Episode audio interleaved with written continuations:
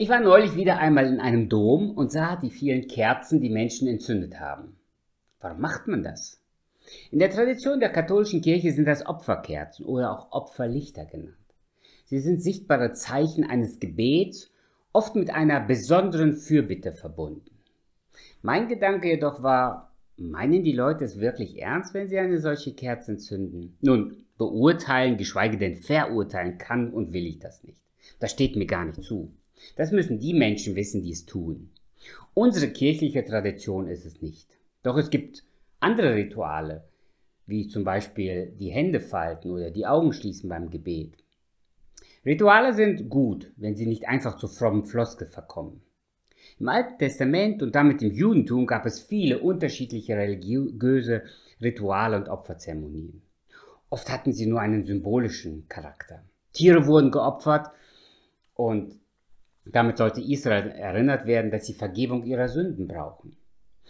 Leider haben solche Rituale zwei Seiten. Auf der einen Seite kann es den Menschen helfen, an bestimmte Dinge immer wieder bewusst zu denken, aber auf der anderen Seite, wenn man ein Ritual ständig wiederholt, dann kann es auch irgendwann einfach nur noch eine Form ohne Inhalt werden. Der König Salomo warnt seinen Sohn, Gott braucht keine fromme Fassade. Das ist der 52. Tipp fürs Leben aus dem Buch der Sprüche. Wir lesen nämlich in Kapitel 15, Vers 8. Der gottlosen Opfer ist dem Herrn ein Gräuel, aber das Gebet der Frommen ist ihm wohlgefällig. Salomo macht unmissverständlich klar, dass Gott die fromme Fassade nicht braucht. Im Gegenteil, es widert ihn sogar an. Da spielt jemand etwas vor, was er nicht ist und woran er noch nicht mal glaubt. Gott sucht das Gebet des Frommen. Das gefällt ihm, weil er weiß, dass hier eine Beziehung zwischen Gott und Mensch besteht. Die Opfer im Judentum waren religiöse Bräuche, die nicht einfach nur eine Formsache oder Floskel waren. Gott hat Israel geboten, Opfer zu bringen, wenn sie Gott Danke sagen wollten oder wenn sie wussten, dass sie gesündigt haben. Das war ein Ausdruck von Frömmigkeit. Nun wurden diese Opfer für viele im Laufe des Lebens zu einer reinen Formsache. Die persönliche Beziehung zu Gott war längst auf der Strecke geblieben, aber die Opferrituale wurden aus guter Tradition und gutem Brauch weiter gepflegt. Nach außen sah alles perfekt aus. Im Herzen waren viele Juden weit weg von Gott. Im Psalm 50 beschwert sich Gott beim Volk, dass sie zwar die Opferrituale einhalten, aber ihr Herz ist nicht mehr bei Gott. Beim Propheten Amos lesen wir in Amos Kapitel 5, ich hasse und verachte eure Feste und mag eure Versammlungen nicht riechen. Es sei denn, ihr bringt mir Rechte Brandopfer dar. Und an eure Speisopfer habe ich kein Gefallen und auch eure fetten Schlachtopfer sehe ich nicht an. Tut weg von mir das Geplär deiner Lieder, denn ich mag dein Hafenspiel nicht mehr hören. Gott braucht keine fromme Fassade. Leider leben wir in einem Land, das nach außen immer noch so fromm aussieht. In jedem Dorf steht mindestens eine Kirche. Wir haben immer noch christliche Feiertage und unser Grundgesetz ist auf der Basis von christlichen Werten verfasst. Wir haben weitgehend ein christliches Menschenbild, aber viele Menschen sind weit weg vom christlichen Glauben. Nur weil jemand getauft und konfirmiert ist, nur weil jemand die Kirchensteuer zahlt, ist er noch kein Christ.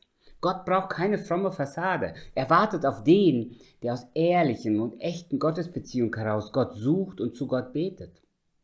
Dafür braucht es auch keine besonderen Formen, Floskeln oder Fassaden. Es bedarf einfach eines Gebetes zum Vater im Himmel. Aber auch fromme Christen stehen in der Gefahr, einfach nur eine fromme Fassade aufzubauen. Gott braucht keine fromme Fassade. Er kennt dein Herz. Manchmal glauben wir, wir würden Gott einen Gefallen tun, wenn wir morgens drei bis vier Kapitel in der Bibel lesen, wenn wir 30 Minuten beten, wenn wir jeden Sonntag im Gottesdienst sitzen, wenn wir drei Abende in der Woche in der Gemeinde mitarbeiten, wenn wir den Nachbarn evangelistische Traktate in die Postkästen werfen. Das sind alles ehrenwerte Taten, ohne Zweifel. Aber wenn wir sie nur tun, damit wir unser Gewissen beruhigen und Gott und anderen Menschen etwas damit vormachen, dann haben wir uns auch geschnitten. Denn Gott braucht keine fromme Fassade. Gewohnheiten, Rituale sind gut, aber sie müssen mit unserer Herzenshaltung übereinstimmen. Ich kann jede Woche meiner Frau einen dicken Blumenstrauß mitbringen, aber wenn ich sie nicht mehr liebe und eigentlich sogar im Herzen verachte, wenn ich sie die ganze Woche beleidige und verletze, dann bringen die Blumen auch nichts, oder? Stell dir vor, ein Mann bringt immer Blumen seiner Frau, nachdem er fremdgegangen ist. Wie widerwärtig ist das denn? Und genauso ist es in der Beziehung mit Gott. Wer mit Gott keine persönliche Beziehung hat, der sollte nicht glauben, dass die fromme Fassade ihn retten kann. Gott sucht das Gebet, sagt Salomo. Das heißt diese persönliche Beziehung zu mir und zu dir. Jesus kritisiert die Juden aufs Schärfste, die sich an die Straßenecken stellten und fromme Gebete zelebrierten, die auf Marktplätze gingen und ihr Fasten oder ihr Spenden vor aller Öffentlichkeit demonstrierten. Gott will keine fromme Fassade, er will eine persönliche Beziehung, die vielleicht nicht immer ganz intakt ist, aber die immer ehrlich und offen vor Gott ist. Deshalb ist es mit der frommen Fassade auch nicht gemeint, dass es nicht Situationen geben kann, wo du Zweifel hast oder wo du deinen Gefühlen, deiner Beziehung zu Gott nicht mehr widerspiegeln und du dennoch betest, die Bibel liest und Dienste wahrnimmst. Entscheidend ist, dass wir festhalten, dass es einen Gott im Himmel gibt, der mich liebt und mein Herz kennt. Aus dieser Herzenshaltung heraus lebe ich meine Beziehung zu Gott im persönlichen Leben. Salomo sagt, der gottlosen Opfer ist dem Herrn ein Gräuel, aber das Gebet des Frommen, das ist ihm wohlgefällig. Deshalb, Gott braucht keine fromme Fassade.